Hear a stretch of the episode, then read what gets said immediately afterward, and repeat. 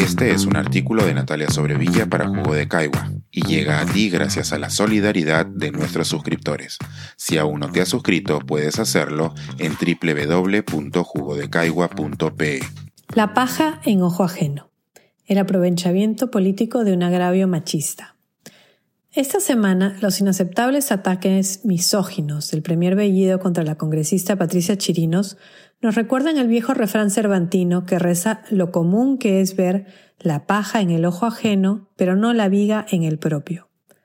La frase lanzada contra la congresista no debe ser tolerada, a pesar de que las mujeres estemos tristemente acostumbradas a este tipo de agresiones. Las oímos desde que tenemos conciencia y cada vez que nos quejamos nos han dicho, no es para tanto, es solo una broma. Pero no es solo una broma de mal gusto, es un inaceptable ataque verbal. La indignación ha llenado desde el hemiciclo hasta las redes sociales, y eso está muy bien. Muestra cómo, a pocos, está dejando de ser aceptable y aceptado ese tipo de comportamiento. Sin embargo, también hemos sido testigos de la forma en que se ha instrumentalizado esta queja y cómo los opositores al gobierno que han cometido ataques verbales o reales de mucho calibre contra las mujeres han aparecido como paladines del feminismo. Y además le han enrostrado a mujeres que llevan luchando una vida entera que no se hayan pronunciado de la manera en que ellos consideran pertinente. Y esto molesta, no porque el comportamiento del Premier pueda ser excusado, sino porque solo se ha aprovechado de este contexto para usar políticamente un reclamo legítimo, cuando antes parecía importarles poco los derechos de las mujeres. Por ejemplo, Renovación Popular emitió un comunicado casi de manera inmediata condenando el acto, algo que nunca hicieron cuando el líder de su partido agredió verbalmente a varias periodistas mujeres.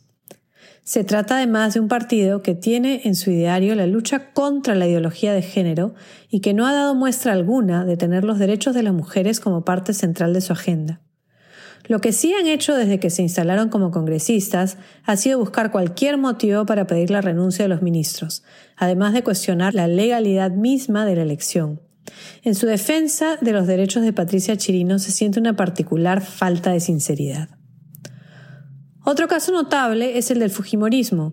Hemos visto a la congresista Marta Moyano con un cartel que decía ni una menos.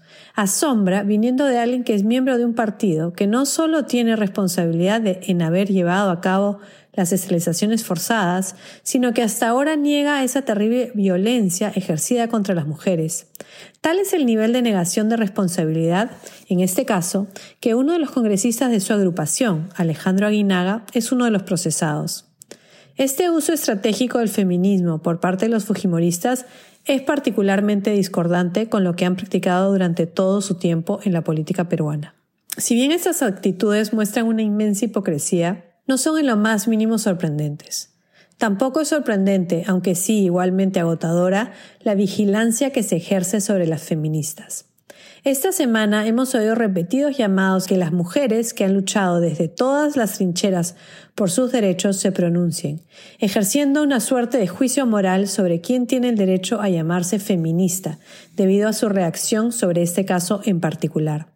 ¿Qué derecho tienen a reclamar de esta forma quienes nunca se han interesado por las luchas feministas? El primer bellido debe ser sancionado, de eso no tengo duda alguna. Sobre todo porque en vez de pedir disculpas no ha hecho más que buscar excusas para un comportamiento a todas luces inexcusable. Pero ¿cuál debe ser la sanción? De eso no estoy tan segura, pero sí creo que lo positivo que se puede extraer de todo esto es que la violencia verbal hacia la mujer se ha colocado en el centro de la discusión.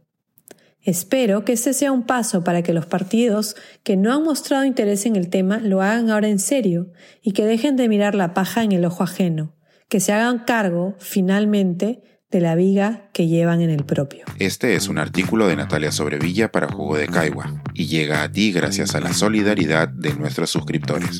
Si aún no te has suscrito, puedes hacerlo en www.jugodecaigua.pe.